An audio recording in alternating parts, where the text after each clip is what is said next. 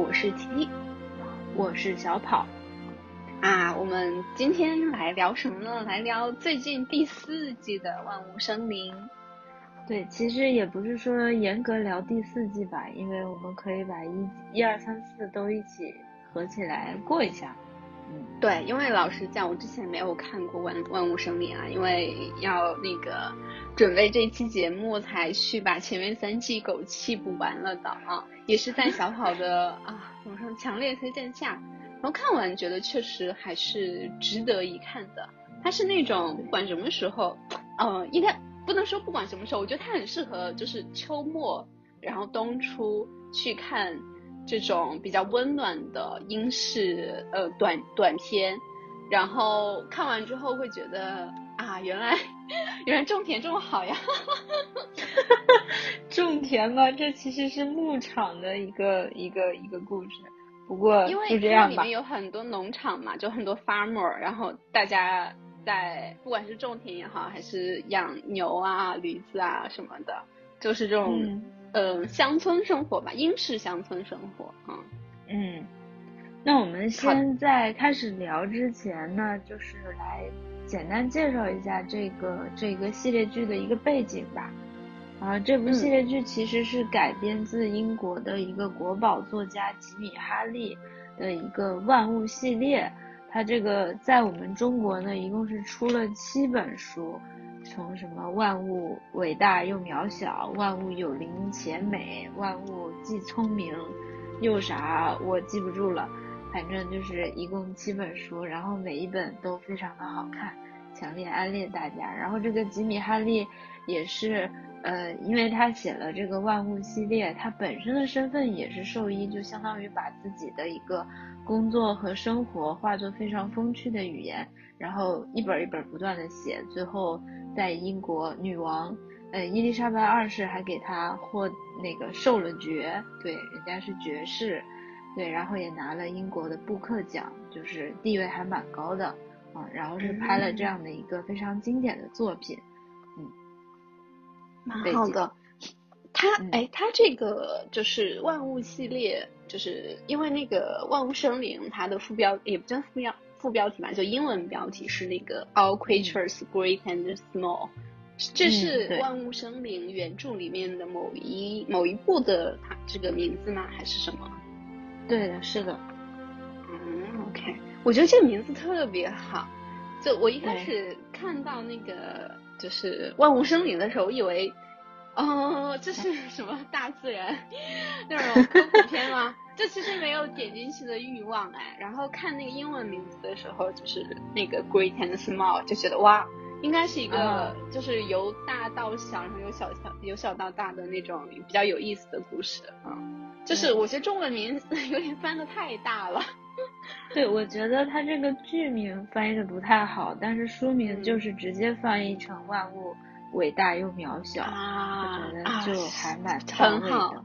对，是的，是的。好的，嗯，背景大概是这样子。然后，因为最新的第四季刚好更新了三集了，三集还是四集啊？就还是在放映中。我们可能这次还是主要以综合的一个前面三集加第四季的一个开头来聊聊。然后，小跑，小跑，你看完就是这几季之后的一句话评价怎么样呢？一句话评价就是无心吐血案例，嗯，我觉得就是好像每一季它出来，我都已经成了我要去看，都已经成了一种仪式，啊，就好像来自于远方的老朋友的这个故事，好像收到了他们的信，得知了他们生活的近况，然后给对我自己而言是一段非常温暖疗愈的时光。对嗯啊，我发现《万物生灵》好像前面三季放映的时候，也都是在就是冬天马上要到的时候哎，啊，对对，他他选的这个时间节点非常好，很适合就是天冷的时候开始看。对，窝在家里烤着火是吧？虽然也没有火可以烤，而且它每一季都会有一个那个圣诞 special，嗯，就是特别篇。然后，嗯，就是会让你觉得在原本已经结束的基础上，又给你来了一个，就是那种呃番外篇一样的感觉，对，然后又会里面有非常多更温暖的 情节在里面啊，很有意思。嗯，然后我的一句话评价是什么？就是 我看完第一季啊，老实说，我觉得他们拍了一个真人版的《新露谷物语》。什么叫《新露谷物语》？小跑没有怎么玩过游戏啊，《新露谷物语》是最近呃最近十年吧，应该算是最火的一个种田游戏、牧场游戏、模拟游戏啊。呃，《七龙谷语》就是讲的什么故事呢？一个社畜在大公司加班加的不行了，然后决定回去继承爷爷的农场。啊，然后爷爷呃，他爷爷已经去世了嘛，所以回到家之后，把爷爷的那个荒田，然后就是一天天的理顺，然后呃，他在的这个小镇叫做呃新露谷啊，Star Valley，然后新露谷里面有很多像万物生灵里面类似的角色，你比如男主角是一个兽医嘛，然后里面有一个医生。然后 里面还有很多呃什么，你比如那种酒馆的老板，然后什么退伍的士兵啊，还有什么就是牧场主啊等等的，都是在里面有的。然后他们之间会发生，就是有各种各样的情节啊，包括说你作为就是《新露谷物语》的主角，每天养牛，然后养小鸭子、小鸡，然后就是辛辛苦苦的种田。啊，然后最后收获的那个感觉，就是就跟我看《万物生灵》一毛一样。哦，只不过就是《万物生灵》的主角是兽医，然后《新露谷物语》的主角是农夫，是吧？是的，大家生活在同一个小镇里 d a r b y 嗯，对，所以如果大家有人喜欢玩游戏，喜欢玩这种呃种田类的游戏，我是非常推荐大家去看一下《万物生灵》这部剧的。啊，你我你这样说完了之后，我想玩一下《星露谷物语》。你完全可以开始的，它现在各个平台上都有哈，甚至好像手机都可以玩《星露谷物语》了。嗯，但是跟你想象的有一点不一样的是，《星露谷物语》实际上是一个非常干的游戏，就比你在比你上班还累的那种游戏啊。嗯，行。嗯，好的。我们回归剧本身。嗯，是的，好，小跑，因为你是强烈推荐嘛，你可以就是跟我说说你为什么说这么这么喜欢这部剧吗？嗯，首先我喜欢这部剧肯定是，呃，先喜特别喜欢这个书，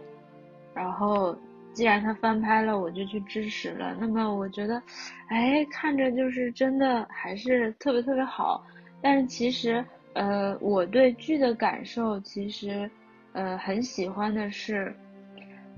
他给带我一带给我一种很强、很感人的一种共生关系，就是这个达鲁比小镇，包括周围，因为这个故事应该是发生在英格兰南部威尔士山区，就是牧场的那样一个区域，这里面的农夫啊、牲畜啊、水草、森林，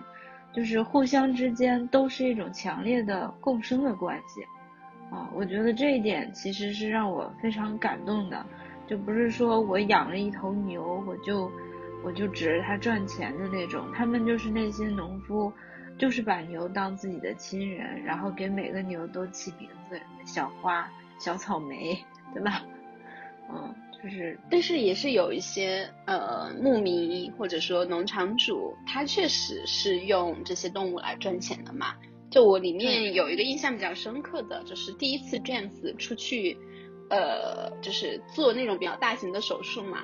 就是那家那一家人，他们花几乎是花了所有的积蓄买了一头奶牛，然后希望说第二年能够靠这头奶牛赚钱，但结果就是奶牛诊断出了有一个囊肿，哦，嗯，就如果说他们要把这个奶牛给呃屠宰掉。那么就是第二年的收入就可想而知就没有了。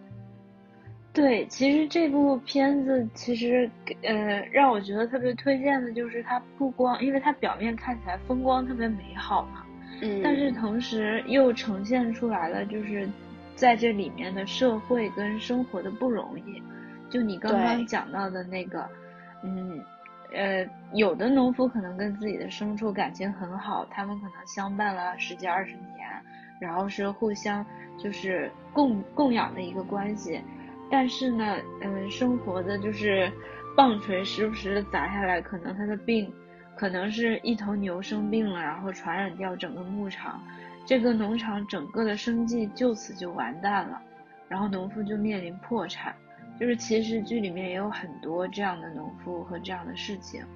就是他没有回避这些，让我觉得就是他在那些非常美好的风光背后的那丝重量。就是还是很耐人寻味的，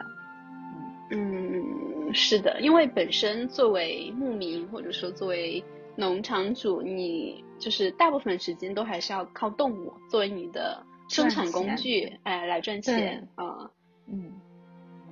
然后还有就是忘了说，其实它最吸睛的应该就是主题曲一出来，那个预告片，我们的主人公哈利医生开着他的小车车。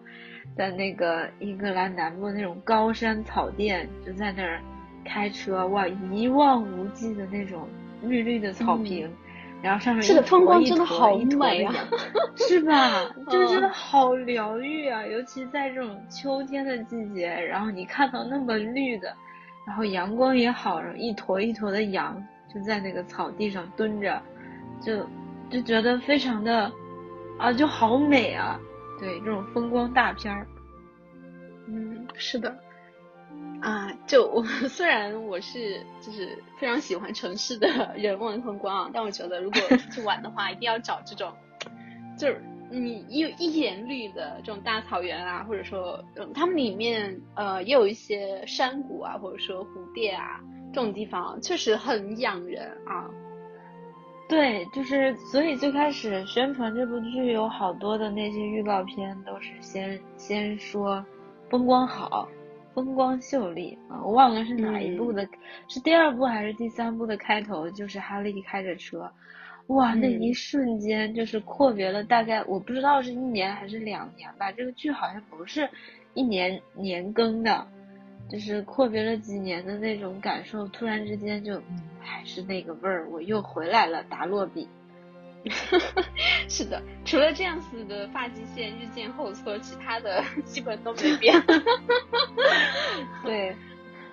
然后除了这种特别美的风光之后，还有就是当地非常艰辛，但是同时也不失那种非常和美的牧民生活。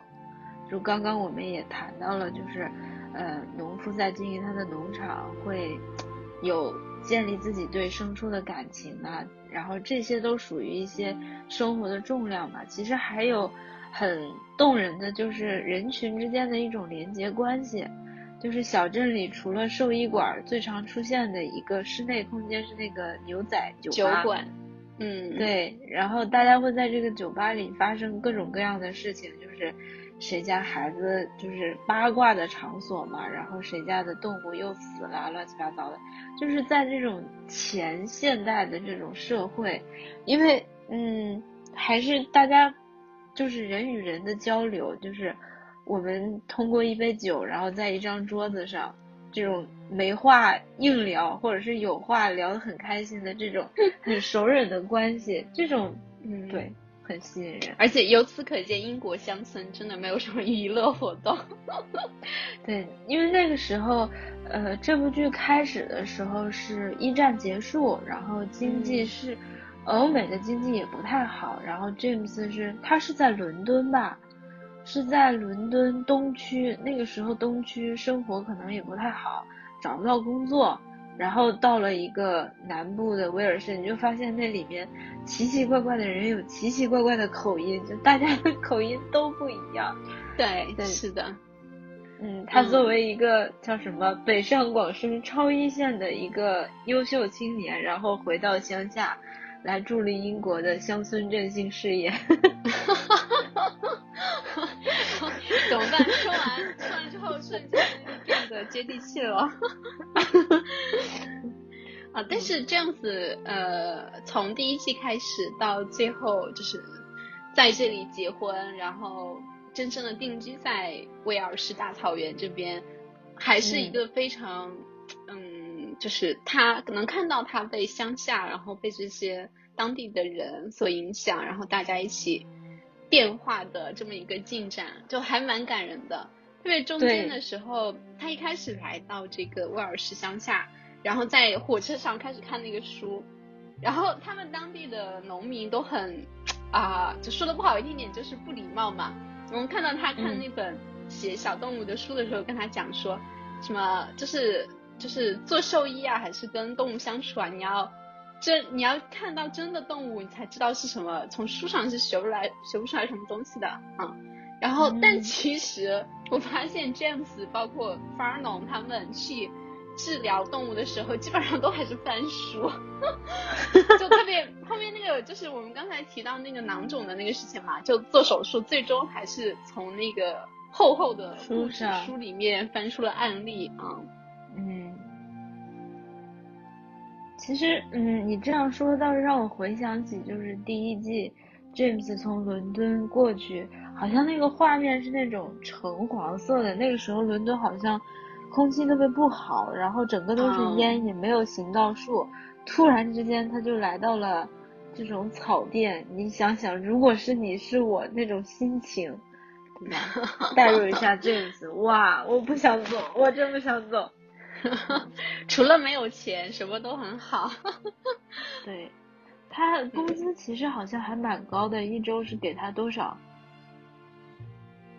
给给他多少不记得了，反正就是还蛮高的。然后他，但是后面，嗯，后面几季感觉 Doctor Farnon 一直在发愁他们的就是入不敷出啊，或者说他们去想买一些比较现代化的设备，但是他们的收入不值得支撑自己啊。然后这里面很有意思一点是什么？我发现英国的乡下也跟就中国的这种传统的就是乡土人情有点类似，就因为我是。就是大家乡里乡亲嘛，然后我不想花钱，或者说我手上确实也没有太多钱，我就赖着你。就有一次他们给一只，呃，是一只羊还是一只鸡看病来着？哦，是一只猫，对。然后那个猫的主人是一个老太婆，然后老婆婆就怎么着都不愿意把那个时先令的 枕巾付给他们。当时 James 和 Helen 已经结婚了。然后他们两个一起去跟那个那个那个老婆婆送猫，然后去之前，James 跟 Helen 说：“你知道吗？最困难的不是这只猫，是从猫的主人手里要到时间令。”然后 Helen 不信，然后 到了门口之后，就是老奶奶把自己的钱包拿出来数了一二三四，哦，我记得你们这个手术是不是需要回诊呀？哦，是的，一周之后会回诊。哦，那等你回诊的时候再把钱给你吧。然后又把一二三四全都放了进去啊，就印象深刻啊。对，这个就也很真实，就是你刚刚讲的，就是感觉是会在呃我们的邻居当中出现的那些阿姨会干的事情。嗯，是的，而且觉得他们确实就是做生意还蛮不容易的啊。对你刚刚讲的就是这个先令的这个事儿，其实就很搞笑嘛。这部剧其实也含了很多这种英式的喜剧的这种效果，比如说像那个呃 s e a Freak，他就是书里面直接就翻译成西格啊，法农啊啊，法农也行，反正。他他整个人的性格就是毛毛躁躁的，然后那种感觉像是什么白羊座之类的，就是一点不着。火象星座是吧？对，火象星座，掌控欲又很强。明明是哥哥，天天要给他弟弟当爸爸那种感觉。是的。然后总是风风火火的，然后就又很有那种英国的那种绅士的那个架子，又很端着。嗯。然后就是。这种设定就常常会造成一种喜剧的一些效果，就还蛮搞笑的。呃，有一点不得不说啊，就看完这部剧，我对英国男人的刻板印象又加深了，就真的好大男子主义啊，是我见过所有所有的就是外国剧里面最大男子主义的。哦，那你是不太看韩剧吧？哦，我确实不怎么看韩剧啊。但我感觉最近的韩剧还好吧，我最近看那个什么，呃异呃异能家族还是什么的，就我感觉里面塑造的男性角色角色也都弱弱的呀，没有说太大男子的感觉。嗯，我觉得对面朝鲜族就反正大男子主义起重，而且是整个社会观念的，包括女女性同胞也十分习惯他们的这种大男子主义。跑了，可能是因为你最近在这个环境里面 被感染了。对，对。但说到英英式的这种绅士，或者说换句说啊就是大男子主义，里面有几个非常典型的角色，除了我们刚才提到的 Doctor Farno，还有就是 Helen 的爸爸。哇，Helen 的爸爸真的太典型了，就是就是呃非常年轻的时候就失去了他的夫人嘛。然后后面一个人拉扯两个姑娘长大啊，然后自己又就是非常沉默寡言，但是在所有呃做大事的决定上，他也就是特别想自己拍板来，然后又不想让自己的两个小女儿承担任何的代价，所以就谁都不跟商量，就自己一个人做所有的决定啊。后面第三季的时候，他们查那个结核病，也是就是。对，一句话不说，把那个结核病的那个牛给屠宰掉了，结果最后就是弄出来非常多的嗯乱七八糟的事情，很严重的后果。这个也跟当时社会发展的阶段也有关系。嗯，是的，确实，因为对于他们这些呃牧场主、农场主们来说的话，如果真的被查出来自己的动物有结核病，那就是要至少关一个月或者大几周，然后没有收入，没有办法，呃，就还是要赚钱嘛，对吧？嗯，我想说的是，你讲的这种大男子，就包括 Helen 爸爸做事有点独断专行，可能跟这种农场的生生产方式有关系。因为你想，农场的一个经营，它主要是还是要靠呃放牧嘛，他们主要是一个牧区，然后养牛养羊。那么一家之主的这个男性承担主要的体力劳动，然后女性就在家，呃，做一些烤一些面包啊，就是烹调之类的，就是感觉还是非常前现代的一个生活方式，农业分工，所以也造成了这种，嗯，男性角色在自己的农场里面话语权比较高的一个现象。对，是的，到了后面有一些这种相对城市化程度比较高的角色进来，你像那个就呃第四季嘛，不是最近是是就是最近几集嘛，他们在搞那个呃诊所的收费制度的一些改革啊，那个 对有了就有一个非常大女子主义的女性角色参与进来啊，对，那个在书里面也非常的搞笑，就是她过来。嗯，其实 Farno 他们就是那个呃诊所里面非常重要的一个一个机关，就是那个零钱罐，就是一个杯子里面，他们把所有的钱都堆在那儿。因为原来这个诊所是三个男人生活在里面，外加一个保姆叫 Mrs. 奥黛丽啊，然后他们就是你想三个未婚男人就东西扔的到处都是，然后臭气熏天的那种感觉，然后。其实剧里面还原的还蛮真实的，每次就是拿钱都是冲着那个零钱罐，然后突然来了一个人把他们的零钱罐，嗯，整理成了一个匣子，然后最搞笑的就是法农先生还不好意思说，对，有那个剧情真的特别搞笑，他们为了要给这个白鼬的主人。呃，就是给他不是不是给主人给白柚那个做手术，然后白柚主人又没有办法付那个半个法郎的呃半个克朗的定金，然后就绕过这位城市化就比较说一不二的呃有类似秘书的助手小姐，然后在晚上六点。确保他已经下班了之后，下班了之后，对，给白幼做手术，结果还被发现了，就很尴尬。嗯，明明其实是，呃，诊所的主人和老板是法农和哈利，但是呢，来了一位秘书小姐，他们为了保持这种优雅的英国绅士形象，怕伤害护士小姐的权威，然后选择偷偷给白幼做手术。这个也是英式的幽默所在吧？是的，非常 非常搞笑，而且他们愿意为了这种事情去加个班，我我也是 很不能理解。所以这个就是前现代社会的一个好处，就感觉大家都热热闹闹的生活在一起，然后就是张家长李家短，就是全都搅和在一块儿的。然后白鼬的主人看白鼬做手术的时候高高大大，然后他很机灵的那个主人还晕倒了，然后一堆人又把他抬回去，就这都很搞笑，像是好久远以前那种故事啊。这个故事就让我也觉得特别像《新露谷物语》，就《新露谷物语》里面也有一个酒馆。啊，就有点类似于呃《万物生灵》里面的那个镇上唯一的一家 bar 酒馆，然后大家每到晚上都会在那个 bar 里面聚会，然后就是会发生各种各样的故事啊。然后我记得是第一季的时候，当时 Helen 还要跟 Kills 他去订婚嘛，然后詹姆斯和呃呃另一位他的朋友就是就是在窗边。观察他们，然后大家一起看戏，这种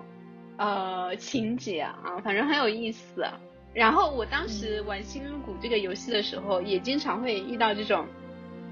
呃，就我我在旁边种田，然后经过某对情侣他们在谈情说爱的故事，然后并且还会见证他们的他们的什么就是分手啊之类的啊。嗯，反正我特别推荐你去看。是的，就是 NPC 啊。哦哦，我还以为是真实的玩家。那其实如果是真实的玩家，就会更有意思一点。它是个单机游戏。啊，这样啊，打扰了。嗯。当时呃，就是我看到 Helen 和 Hugh 那个呃订婚，然后又被怎么说呢？又被算是被 James 给呃。阻拦的这个情节嘛，然后就想到《星露谷》里面就各种各样的 NPC 的一个情节，因为《星露谷》的一个设定是主角到来之前，所有的 NPC 都是有自己的 CP 的，他们其实都是一一对一对一对一的一个关系，然后主角又只能从这些一对一对一的 CP 里面去择偶，不管是男的还是女的，所以每一对人都像 James 对 Helen 那样。就是他就要强行拆散他原来的呃 CP，然后，所以《新露谷物语》又有另一个别名叫 NTR 物语。NTR 物 NTR 是什么意思啊？NTR 是日本日本的二次元文化里面的一个名词，就是呃你可以理解通俗的理解成给别人戴绿帽子啊。好吧。对我当时看到那个 Helen Hill 和那个 James 那个情节的时候，就 觉得非常的心路过。嗯，但是我记得好像原作当中也是 Helen 和 James，嗯，的确是 Helen 好像当时在镇上是一个十里八村有名的大美人，是有很多人追的，然后 James。通过自己的勤劳、勇敢、聪明、善良打动了他，嗯，抱得美人 归。可是 James 并没有追求 Helen 呀，他完全就是，就是非常保持他那种绅士的一个礼仪，然后，嗯，就看 Helen 和 Hill 走在一起了。如果没有最后 Helen 自己的犹豫，我觉得他是，他可能就放，就直接，其实他最后直接放弃了，他完全没有做什么。对，就感觉自己好像没啥胜算，人俩青梅竹马，对面还家财万贯。对，是的。其实我看完第一季，我本来以为就是结局了嘛，就当时还没有看那个圣诞特别篇。其实圣诞特别篇之前，Helen 就要跟 Q 去结婚了，订婚。然后我当时觉得，哇，这么结局还挺好的，就没有一定让男主角跟女主角。在一起啊！结果我看完上特别篇啊，什么鬼？你看了你竟然就这么逃婚了 啊？好吧，他逃婚了。我记得我看的那个第一本，就这这个七本当中，我应该是看过四本。然后第一本我就是我没有按时间顺序看，完全按照书名看的。第一部就是那个吉米，应该是在五六十的年纪写的了，就是他作为一个老人，他在。倒叙，然后但是剧里嘛，他其实是从。詹姆斯刚毕业，一个精神小伙开始写起，然后我就觉得啊，跟随他一路的成长，有就是这部这一个系列剧的成长线特别的明显。汉伦也从一个他们热恋的一个少女，然后到第四季我刚刚看到的那集，就是怀上了小 James。对，是的，哎，感觉就是跟着他们一路。除了发际线，还有自己人生阅历的成长。对，但是不变的是那些感动吧。其实还想说的就是，嗯，他刚刚我们也说了，风景很美，然后呃，熟人社会很吸引人，然后牧民生活也很真实。其实我觉得这部片里他一直在传导的一个价值观，就是法农和呃 James 他们两个人都是一个以动物优先。动物优先的一个价值观，这样传导的，那这个就是，就让这部片子特别有人情味儿，也保留了原作的这个嗯人情味儿吧。但是我想说的是，我记得第一部你应该看到过，就是那个小草莓 （strawberry），它好像是呃有有什么囊肿啊什么的，对，然后就很严重。那我记得书里面写的是，呃。刚作为兽医的 James 就是说我无能为力了。那你如果想要，呃，做一些努力的话，那么你就，嗯，什么每要勤按摩。然后他说完这句话他就走了，带着非常沉重的心情，这是书里面的心情。结果他第二天去的时候，他觉得已经回天无术的那只牛好了很多。然后一问，说是那个农夫。给他按摩了一整夜，就是没有睡。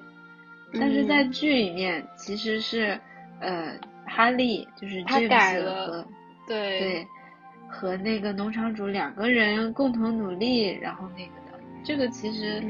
呃，我觉得剧的一个手法也无可厚非，因为聚焦于主角的一个成长嘛。但是其实原作的这种，它就更真实。就是一个农夫，你说他是为了感情也好，还是为了生计也好，他可以做到这样，就是很感动，感觉老天给他开了金手指。嗯，是的，是的，哇，你这么一说，原著还蛮怎么说呢？就是呃，根据差别还挺大的，至少从这种细处来看的话，它不是那种。你如果就是搬电视剧，按照就是他们按照非常现代的手法把这个病就是通过手术治好了，治好了，就就会觉得哦，就是兽医很厉害嘛，然后就觉得说我们还是要相信科学的一些东西。嗯，但如果按照嗯原著这种手法或者说它的处理方式来。哦，就能理解为什么这这里的乡下的人会跟自己的动物关系这么好了啊。对，而且在原著当中，他们其实是一个，可能在剧里也有所表现，就是兽医跟农夫之间也是互为师长的一个关系，就是也会有这种傲慢的农夫出现，说我可懂了，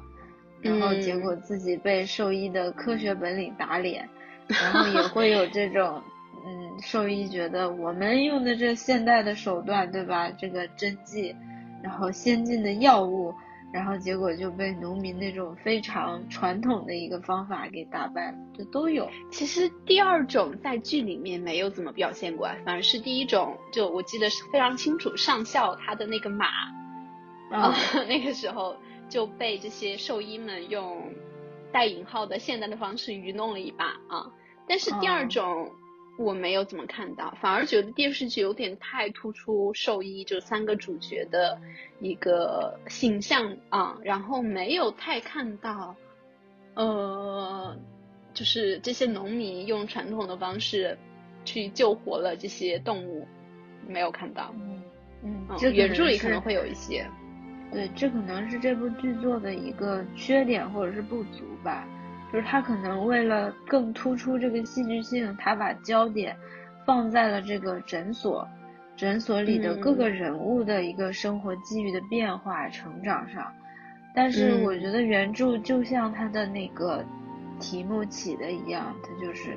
呃万物伟大又渺小，万物聪慧又奇妙。它的一个着眼点就是在于山村山川草木，然后农夫，呃牲畜和人。他甚至会写很多就是母羊跟小羊，然后母牛跟小牛的这种这种关系都有写到，就是其实是它更散点，但是它确实是更宏大。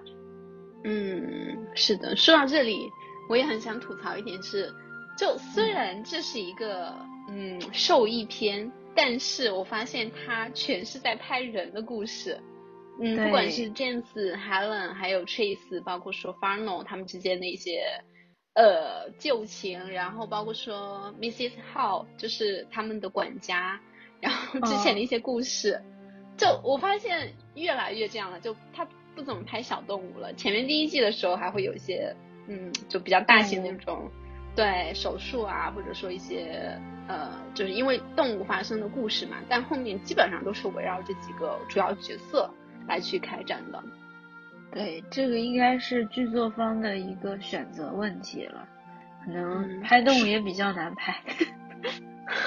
是的，说到这里，我们可以来聊聊这这部剧的几个主要角色吧。我觉得这部剧非常有特点的一个就是。它是每一个角色都有那种标签，像漫画有一点夸张的人物性格，比如这种从头到尾就风风火火的 Mr. Farno，不是 Mr. Doctor Farno，他就是嗯火象星座嘛，然后掌控欲又很强，一股爹味儿，然后同时又又很哎有那种英式的老男人的这种 decent 在。啊，对，就是有很多的这种搞笑的事情，然后自己也常常吃瘪，但是他经常，他特别好的一点就是，他发了脾气，他真诚的给你道歉，然后有的时候你就觉得他迷迷糊糊还挺可爱的，然后这个漫画式的人物就是作为法农先生的弟弟，呃，Tris，他他们两个就是一个对照组嘛，然后 Trace 的人设就是。浪荡子、花花公子，那个脸皮肤好好，脑子空空，然后就什么事情都做不明白，老是被他哥 diss，然后中间加了一个呃和事佬，呃又名搅屎棍 Harriet，嗯，就是这样一个基础的一个三角铁三角的一个关系，就是两对一一对炮，然后中间加了一个和事佬，然后外面再。通过这三个人物不断的在嵌入一些女性角色，比如哈利的呃老婆 Helen，以及 Helen 家的一些故事，比如他们的女管家 Mrs. Hall，然后以及她的前生往事。对，其实这样越说越觉得就都是在人身上。嗯，是的，就我还蛮喜欢 Trace 的这个角色的一个发展的，就从第一季看他。就完全不靠谱，然后考试考了好几年了都没能通过，然后到第二季就哥哥哥骗他你考试通过了，然后他也非常自信的去做一些就出诊啊，然后包括说他有一他有一个情节真的太搞笑了，他给一个盲人老太太去救治他的鹦鹉，本来只是给他修一下嘴巴，结果去了之后。把鹦鹉给吓死了，然后因为是盲人老太太嘛，看他不知道自己的鹦鹉长什么样子，所以他把鹦鹉带回了诊所，然后给他买了一只新的，连颜色都不一样，又给了老太太。我想起来了，嗯，对，那那集就是善意的谎言。对，Trace 就是老干这种事儿，他他也是很善良的一个人，但是奈何他总是把事情搞砸。对。但后面几集的话，就是到第三季，就是他自己用自己的能力把考试通过嘛，确实还是看了很很多靠谱的事情的啊，包括说他们有一次是就是刚好圣诞的时候嘛，然后不管是 James 还是 Doctor Farno，他们都在忙自己的情感问题，然后那个时候，呃，Trace 就是帮一个小朋友，那个小男孩是一种非常自闭的。性格，然后他的驴子生病了，但是他没能，他没有办法说出来为什么就驴子遭受了什么，因为太内向了，就是那种自闭型人人格。然后 Trace 就展现了他自己的优势，就他真的非常会跟人去交流啊，然后就把这件事情给做好了，然后呃导致那季我印象深刻的是，呃就是 Doctor Farno 过来跟他弟弟说，我有个问题想要请教你，然后 Trace 就啊什么？你竟然还有就是不知道的，然后要问我的东西啊？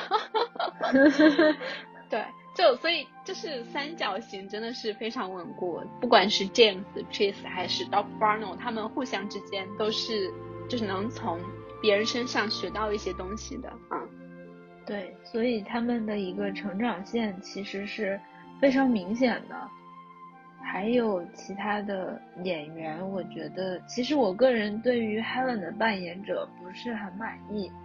因为我觉得她少女时期感觉就是一个成熟的妇人了。然后我还专门查了一下，她当时已经三十多岁了，然后有好几个孩子，就是完全没有少女海伦的那种那种感觉。就是我觉得哈利他还是有这种少年，然后见到美女眼睛都是星星的那种，biu biu biu 的一个小爱心的状态。但是海伦就是一副老娘经过了无数生活的波折，就是已经看破一切，很习惯了。然后他给我的感觉就是从头到尾不是很明显的在成长，就好像始终如一，因为。Helen 的人设也在这里嘛，她本身是就是家里的长女，而且母亲很小就去世了，所以她有点是类似于就是半个妈一样，对对对，去照顾家里的一些事情。我觉得她成熟是就是对的，这个因为前面第一季的时候你是能看出来这个少女真的。就是把家里的很多事情就放在自己身上了，包括他接受 Hill 的求婚，也跟对家家里家里人经济有实力啊这些有关系啊。但是我觉得他前两季跟后面就是第特别第四季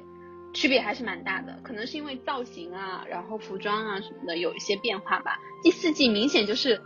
哇结了婚的女人。就脸上非常的沉重，然后啊，就是这种被生活压垮了的感觉，感觉对，嗯，但第一季的时候还是能看出来是个就是未婚未婚女士的啊，是吗？嗯，是我我我自己的感觉啊，但我不知道为什么你会觉得她这么嗯。就是她，就是给我。其实你刚刚讲的也对，就是她本来就是少女时期，她其实有承担生活的重量，但是他对于这种哈利的一个爱意啊什么，感受不太到，就是感受不太到，就是很英式的那种客气。哦，对对，是的，因为是从嗯 James 自己的视角来去拍这个故事嘛，所以他只能感受到的是 Helen 对他是有好感、有认可在的，但是没有那种非常。法式的，非常美式的那种冲动，哎，对这种出来啊。那所以就是第呃第一季的那个圣诞特别篇拍了他逃婚的这么一个呃情节嘛。就因为 James 没有在场当时，所以不知道就是 Helen 他现场到底说了什么，做了什么啊。就直接就结局摆在那儿，他去到礼堂，发现还能一个人坐在礼堂的椅子上，然后身边所有人都走了，啊，就这样子，嗯，所以我觉得哈伦对忘了，哈伦对这样子本身就是一个，我觉得还是就是充满谜团或者说非常难的一道题啊，哦，这样也说得通，也说得通，嗯。其他的角色，我其实还有一个印象特别深刻的就是 Mrs. Popper，有没有印象？那个富婆，富婆不太有印象了。Tricky，她是一个很富有的寡妇。这个我在看书的时候啊，然后他的狗叫 Tricky，书里面翻译的特别特别有那个神髓，你知道吗？因为这只狗是一只京巴，是从那个中国运过去的，当时。当时应该还是清朝晚期或者民国的时候，然后，呃，这这只狗书里面翻译的叫五把戏，嗯，有没有？就是就很有，因为 tricky 嘛，然后他又是只京巴，然后就感觉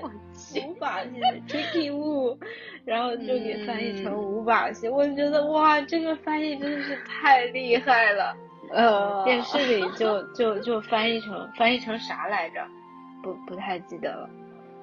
嗯，然后这这这个老太太，这个老太太呢，她很有爱心，然后天天把他自己的小狗狗 Tricky。当做人看，然后当做小宝贝一样照顾，就进出都有，呃，都坐在那种呃蒲绸缎做的蒲团上面，然后每天吃好多的零食，然后身体不好了，着急忙慌说，嗯，哈利医生，你快帮我来看看。结果哈利看来看去，断定他就是吃多了，太肥了。然后哈利说，这样吧，那个，你你们要少给他吃点儿，然后。呃，Mrs. Pomfrey 就说：“好的，我给他减肥，我立志给他减肥。”然后他一看 Tricky 又馋又舍不得，就还是每天他说：“我今天就给他吃了一块蛋糕。”然后哈利就说：“这样吧，让 Tricky 跟我自己住一段吧。”然后他就把 Tricky 带到了诊所。然后进行着一如正常的狗一般的生活，就不会有什么蛋糕啊、甜品啊那种高贵的点心。然后后呃每天还拉出去溜溜，然后 Tricky 就变得特别健康。然后 Mrs. Pomfrey 特别感激他，然后就把哈利叫做 Uncle Harriet，就是在书里面管他叫哈利舅舅的，对，Tricky 的 Uncle，对对对，就很拟人。嗯，我想起来这位贵妇人了，嗯，但想起来的不是这个情节啊，是当时呃，Mrs. Hall 有收养一只流浪狗嘛，啊，然后 Farnum 跟他讲说我们不允许的，然后后面就贴告示说谁能够来呃 Farnum 的诊所去把这个狗流浪狗收养，然后就我记得贵妇人当时抱着她的 Tricky 来啊，结果。发怒又反悔了，嗯，你这样说我也想起来了。现在到第四季是两只狗，一只金毛，一只边牧，诊所里面。对他，我我特别想问一下剧透啊，就最后这个有几只 狗啊，还有猫什么的，诊所里面有几只小动物？这个书里好像没有明说哎，但是后面我知道哈利和海伦他们是。呃，独自开了一家搬出去了吧？啊，对，他们俩是搬就是在攒钱的一个状态，可也可能是继承了，也可能我记不太清了。啊啊，应该是自己搬出去吧？你不愿意相信是吧？因为我印象中应该是继承，可能是法农他们搬到别的地方去了。好吧，我联想到现在的剧情发展，我我忍不住担心是不是 Trace 被征兵了。对啊，Trace 已经在当兵了呀，现在啊，现在已经在当兵了。对啊，我还没有看第四集啊，第没有第二集第四季第二集的时候，呃，因为第三季的尾巴，Trace 就是一直想去当兵嘛。其实哈利本人他也当过兵，他在二战当中是飞行员。然后，Trace 在第四季第二集的时候，那个秘书小姐，那个权威的秘书小姐在办公的时候，呃，在 Farnum 的办公桌上就有一个 Trace 穿军装的黑白照片，还挺明显的，就是给了他一个镜头。哦，我没没有认真看那个，我的天，难怪这这两集我一直都没看到 Trace，原来是这样啊！啊，你还在想他去哪了是吧？对，是的。好吧，原来是这样。对，那其实说到当兵，我我我也在想说一下，就是关于战争的事情，因为这个这部戏拍的是，呃，一战结束了之后，他从一战战后开始的嘛，然后到二战到二战之后很几十年的一个时光，那么第三季和第四季就已经到了，呃，二战开始的时候，这个战争是这种循序渐进的。从最开始，呃，头顶上掠过的那些巡逻的飞机，然后只是有飞机的影意象和声音，然后再是他们一家人在诊所里听那个张伯伦的播报，然后说什么那时候丘吉尔还没上台呢，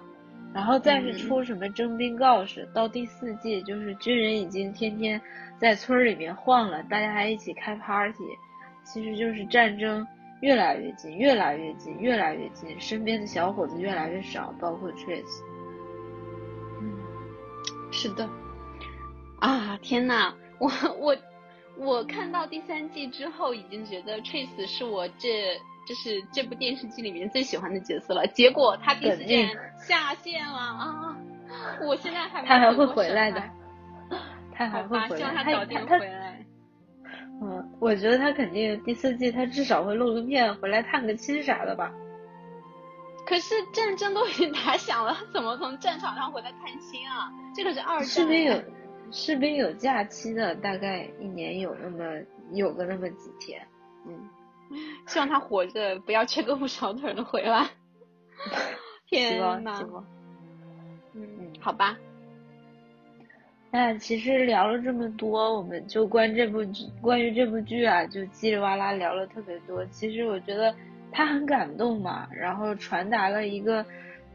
非常古老但是很朴素的一个鸡汤，就是。吉米·哈利他自己作为一个兽医，同时也是作为一个作家，他很热爱自己的工作，也很热爱自己的生活，然后跟妻子、孩子就是这样，呃，认认真真生活了一辈子，